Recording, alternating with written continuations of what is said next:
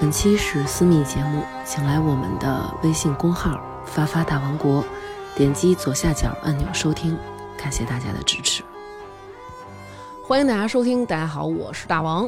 哎，然后这期我们录的内容是《奇闻异事录》，又请来了我们的老法师啊，呃，胡闹。今天今天提了着宝葫芦进来，提了宝葫芦的进来的啊。呃，大家好，我是重峦。嗯，然后除了重峦老师，然后这回呢，咱们又把之前和我们一起录地铁那期啊，也是我们知名的一期地下工作者，地下工作者。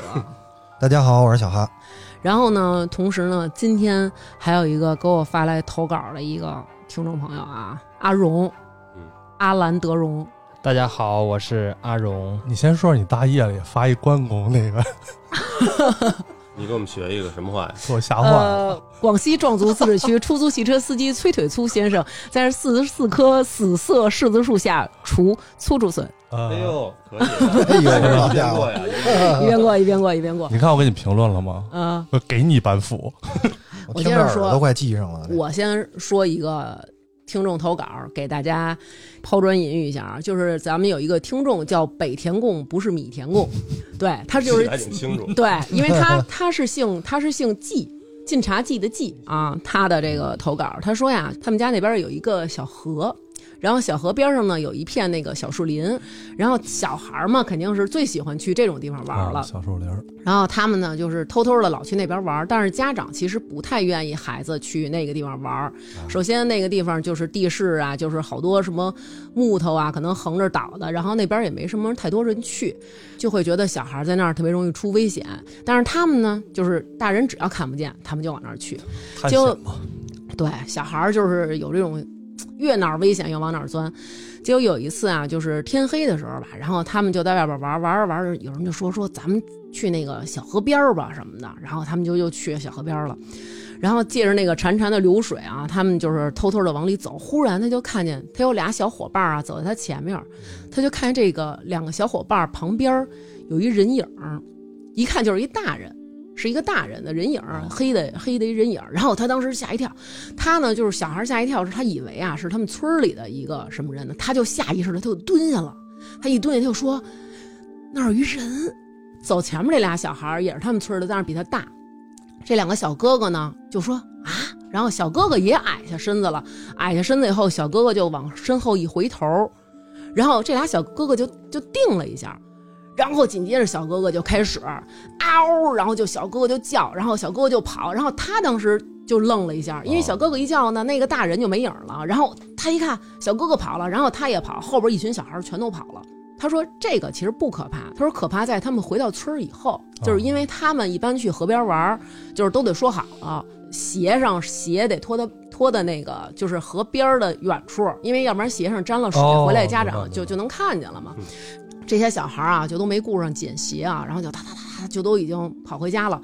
跑回去以后，这些小孩平常是绝不可能跟家长说我们去河边了。结果那两个小哥哥就主动去。找他们村的那个吓坏了村长，然后就说说那个就去找他去，哒哒往那跑，然后咣咣凿门。他们一开始呢都是奔着自个儿家方向跑，因为他们住在村子的各个各种不同的位置。他本来就都往那边跑，结果看小哥哥这俩小哥哥就是那种一边跑一边就都奔村长家去了。后来他们也挺奇怪的，然后他们就跟着去。后来凿门说干嘛呀？然后那村长出来了，就是还披着那个披着那衣裳呢，说干嘛什么的，就是一边穿一边那种什么的。后来那小哥哥他们就说说那个就是。那个河边那儿有一死人，就是看见有一死人。后来，然后他们就说啊，小孩嘛，就是又害怕，但是其实想看看，因为没看见过。村长就赶紧就跟他们说：“你去谁叫谁谁爸去，叫谁谁叔去什么的。”然后就赶紧就去那儿了。然后同时还让家里他老婆就打电话往上面报，就是报警什么的。结果他们就去，就都跟着去那儿，然后结果就发现大人他们就围过去了，就在他刚才看见那地儿，是有一人在那儿躺着，的确是有一人在那儿躺着，但是他害怕在哪儿？就是那俩小哥哥看见是那俩小哥哥走到那儿的时候，他说那儿一人，小哥哥回头看见的是那个人是躺着的，但是他看见的是那个人是站着的。哦。明白了，看景儿不一样。对，但是他没看见躺着那个人长什么样，可是他看到的是一个站着的影儿。后来他说他长大以后啊，他就觉得特别害怕，因为他有一阵儿他在想什么，他在想会不会他看见那个人影儿是杀人犯，就是会不会是那个人影正在那儿杀那个人呢？案发现场，他就在想，会不会他正好是目睹了一个杀人现场？结果后来他就说，就是一直在惦记这个事儿啊。有一段时间就是一直在觉得，哎呦，要是那杀人犯来杀我怎么办啊？后来听他们村里的人后来说，说那个人其实是一个就是精神上有点问题的人，是旁边的一个村子的人。那个人是掉到那河里淹死，然后不知道怎么着跑到岸上的。所以就是说，其实根本就没有人去杀那个人，他看见的那个黑影，他就是不知道是什么，到现在他也不知道是什么。哎呦，就是细思极恐，真的对。所以崇山老师分析分析这个黑影这种神秘我觉得小哈就直接分析了这首是吧？我呀，这手还行，闷锅呢，咱们这。我觉得怨气就一直在那边。我觉得他是死的时候吧，这人其实咱之前不知道说没说，就人死的时候那一瞬间，他是把所有能量都打出去的。就跟放麻雷子一样，在最后那一刻，他是无数的求生的渴望，他内心的力量就一下迸发出去。所以呢，如果你的电波可以，对吧？小朋友比较干净，是吧？那你感受到那一片了，那估计就是能看见。那个最后的感受就是到处窜，因为我忘了是谁跟我说过，大概为什么叫到处窜，就它离不开周围那一圈。因为它能量是有限的，它最后你想离不开它的它的这身体是那对，你可以就想就是好像我们拿一个石子儿去扔这个水，它泛起一个那种涟漪，但是它是有一个大概的对范围的，所以它的那个就在这个范围内反复的震荡。哦，它为什么有好多时候那个宗教上就是说不让吃肉啊，或者这些，是吧？像你为什么也不好吃肉？那像吃了就看不见是吧？因为这东西就是荤这个东西，它能影响。整个人的这种感受，因为动物在去世的一瞬间也是带着恨，对，带着戾气啊。所以你吃太多这个东西，就是但是你别搬杠，说我植物也是有生命的，我最后杀的时候，杀韭菜，韭菜他妈也生心。对，那不能那么聊，就是，但是一定是有血有肉的，它畜生道嘛，它毕竟它已经有成道的这个可能性了。而且还有一种是什么，就是说我咱们不是说过吗？就是你要吃的话，最好别吃猪肉。嗯，为什么？就是因为它是十二地支是亥水，它比较阴的。但是猪肉是真好吃啊！嗨，对，红烧你不是练拳的吗？就应该多吃点那个，多吃点牛羊肉。我还有一问题想问，一直想请教这个崇兰老师。就比方说啊，我们普通人遇上这种事儿了，除了找村长以外，怎么还能怎么？比如请谁来帮帮忙？我觉得这个不是事儿。我觉得为什么不是事儿？因为咱们也见特别多了，就好多人会一下就特别当回事儿，包括托梦啊，包括一些东西。但是我觉得为什么不是事儿呢？是第一是你只是感应到了，你们甚至都在平行空间，在不一样的地方，所以一般没有什么事儿。但如果这个事儿连续出现，嗯，记住，如果连续出现，嗯，说明你现在气运很差。为什么？你就是你被缠住了。嗯，因为我看到无所谓，怕的是被缠住。你看咱们之前说了很多都是。这人走不出来，非常非常的在这个黑暗的漩涡里边，就以至于到最后想想不开这些事儿，他是被这个信息缠住了，这个就需要做一些东西了。那一般其实很简单，咱们讲过，多出去晒晒太阳，阳气。屋里阴气重的一楼，搞个那小太阳烤一烤。因为我们那儿头两天出一个，这这不知道这也不太好说啊，因为同事去世了。嗯，就是崇兰先生刚才说那种情况，就是被什么东西缠上了。你是在地铁是吗？对，哦，嗯。然后我们头两天，去年吧，去年十一月份还那个我们同事还参加他的葬礼啊。然后他就是就是被什么东西缠上了，一直直到去世，就很快这人就没了。什么反应啊？就是他说一开始是就是做做梦，做各种各种，一开始还算是就是普通的梦嘛，后来就是噩梦，到最后就睡不着觉。哦，然后到睡不着觉那种程度，而且就是期间肯定是去这个医院看病，嗯，各种医院看病都查不出来，最后就是没办法，就想这招，找人给看了看，人说你这个好像不止一样东西，说有亲戚，也有别的其他东西，说一共四样，嗯，但是呢解决不了，最后这人就一直到去年就去世了，就是最后就是因为就是因为身体虚弱，最后你老不睡觉，这谁受得了啊？我说一句吧，我说一句啊，就是大概前面这意思。我其实是更多研究易经、风水这些，但是因为这些看太多了，因为这是职业，对吧？嗯。通常一个人的寿元差不多快到的时候，他气运就会比较低。就往往会伴随这种事儿，所以啊并不是说他不是说遇上这个他才啊对啊是因为你自己哦的身比较弱，身比较弱的话，那你就开始有这种方向的这个反正。另外，我再说一句，啊就是比如说今年啊，今年辛丑年，这丑土在中医里就湿土，湿土就代表了肿瘤。如果啊，大家听到节目啊，第一件事儿，灵异节目当笑话听，你们出去跑跑步，呃，及时体检。我觉得有氧更好一点。为什么？嗯因为营养有氧是对内脏好的。嗯嗯就是我无氧，我肌肉骨骼我再好的话，你内脏不行，也是有点差劲。心肺这块儿，嗯，然后咱接回来啊，嗯就是人如果他寿元将近的时候，嗯他的气运基本上你能看出来。因为经常有好多人说说这个人会看相，说看一人说你可能三天或者半年，他脸上是罩一层黑气的。这个什么事儿？如果你家里面有去世的亲戚，有过这种经历，经历过，你去医院，你一看他得病了，然后他过一段时间要不行的时候，他那个脸上是跟正常人不一样的，他一层死气，生气就没有了。那你尤其是你眼睛干净，你一眼就能看出来。有人感受，你不用看，你那就闻闻可能就知道了。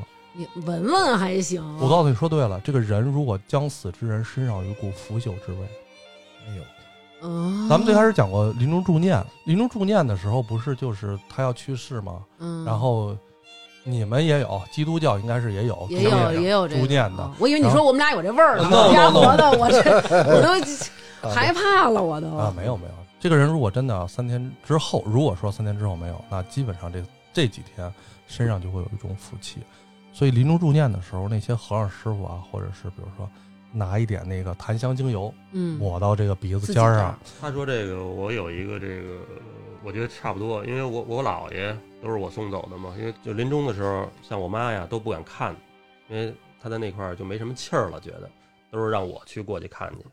反正临走的那，他说头三天，我觉得得头半个月，就他就是身上啊那个味儿啊，有点儿有点怪，我只能说，就是他不不是那种不是那种老人味儿是吧？就是老而是另外人味儿一种。掺杂着另外一种味儿。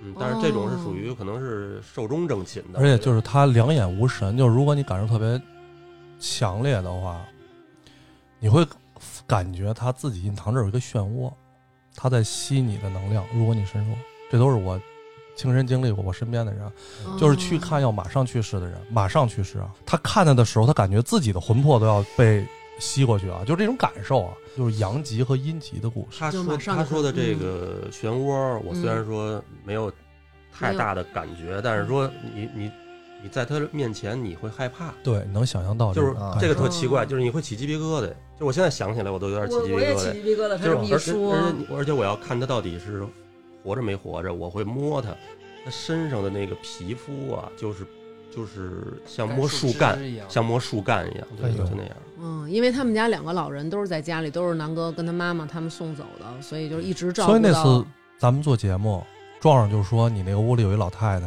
嗯，嗯，对对吧？是那个我们同事听了那期，就是听这剧之后，就嗯他当时浑身都是鸡皮疙瘩。他当时没跟我们说，后来啊然后结果那个第二回老太太在那儿浇花还是什么的，说老太太阳台上看弄花呢，我姥姥因为原来一直在阳台养对花对，啊而且他姥姥他妈就都养花，养的巨好那种。后来那个我们同事也特喜欢大王节目，就是都跟我一块儿听嘛。听到这句之后，本来那期都还好，大壮那期都还好，这有点渗透也还好，就这一句话就疯了，这哥我们哥几个都疯了，真的。是因为？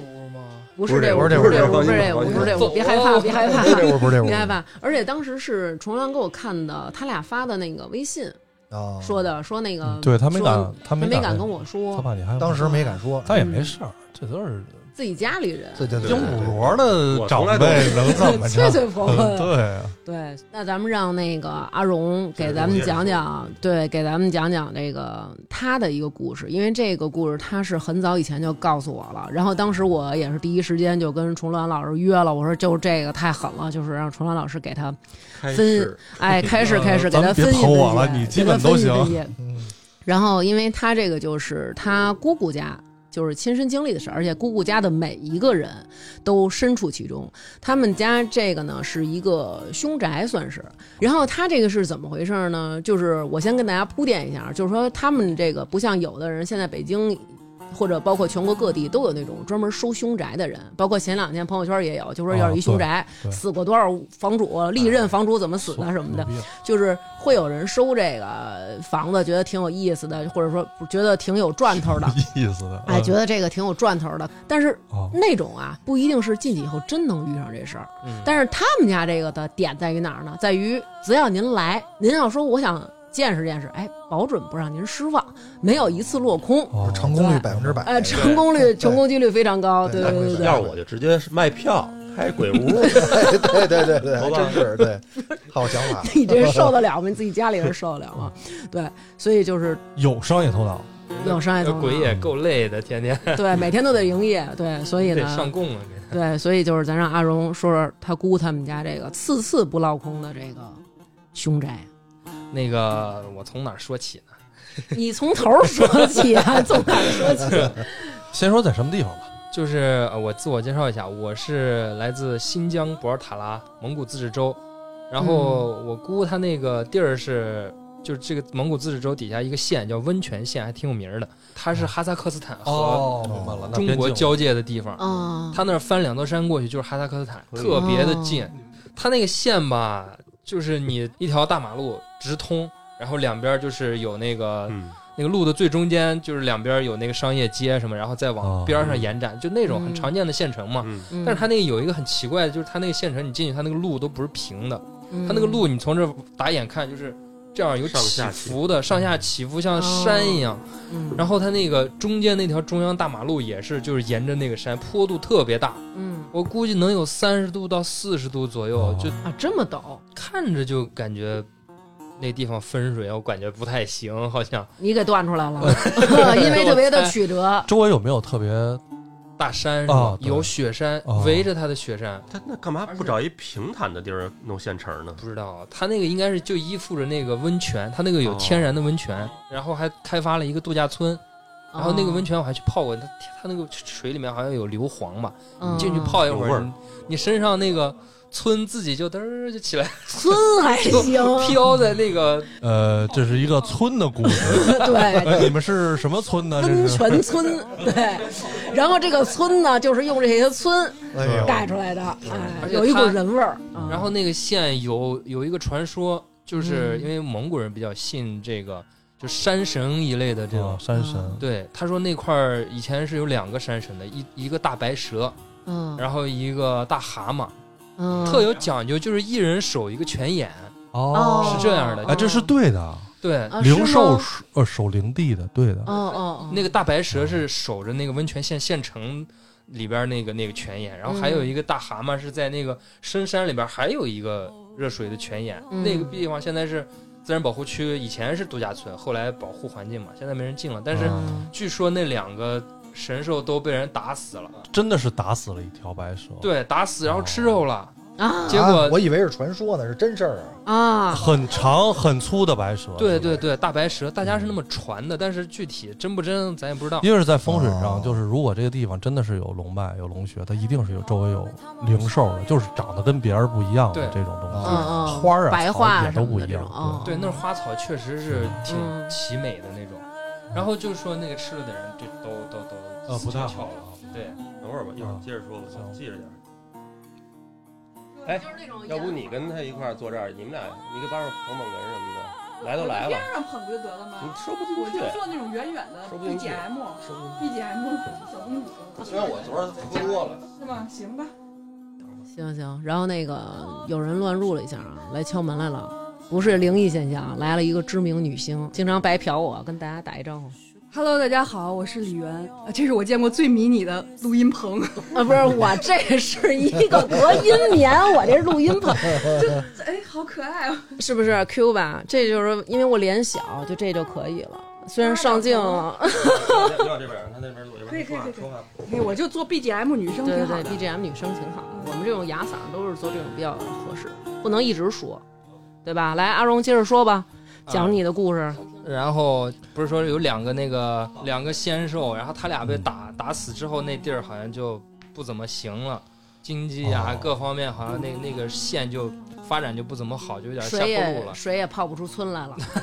我也不知道，没再泡过了。啊，然后那个事儿是我姑家那个房子，大概是零四年、零四年，反正我是挺喜欢他小时候的。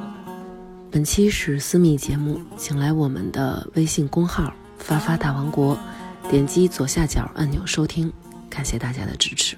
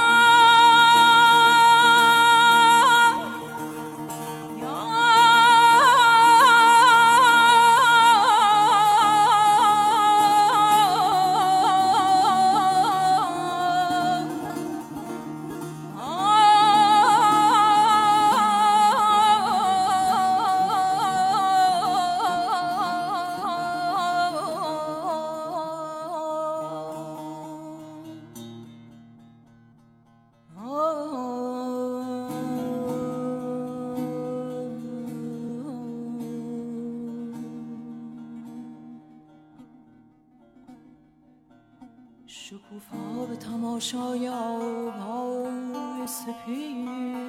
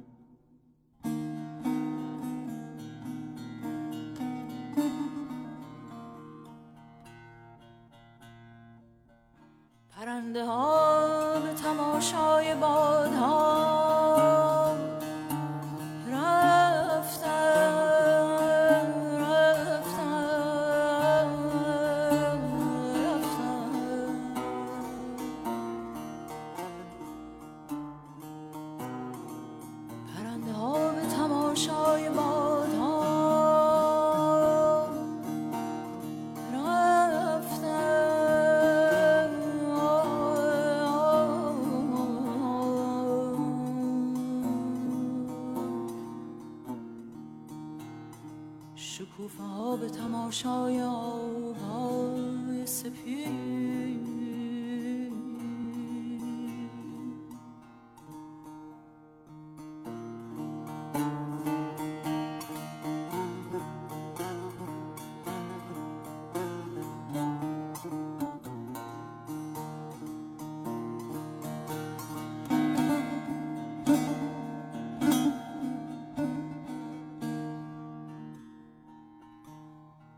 زمین آریان مانده است.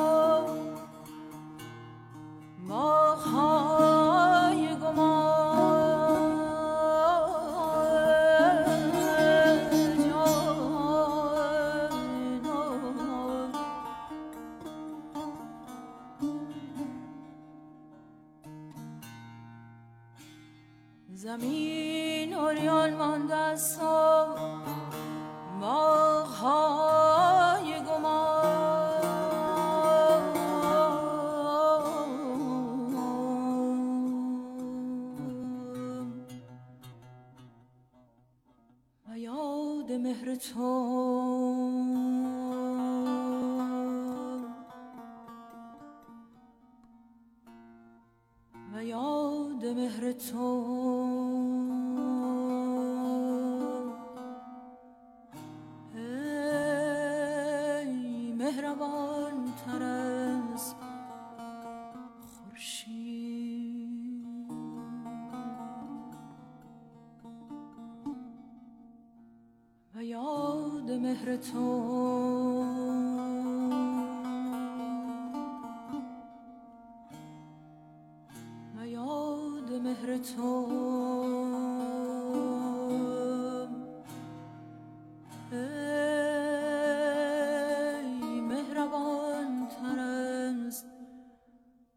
she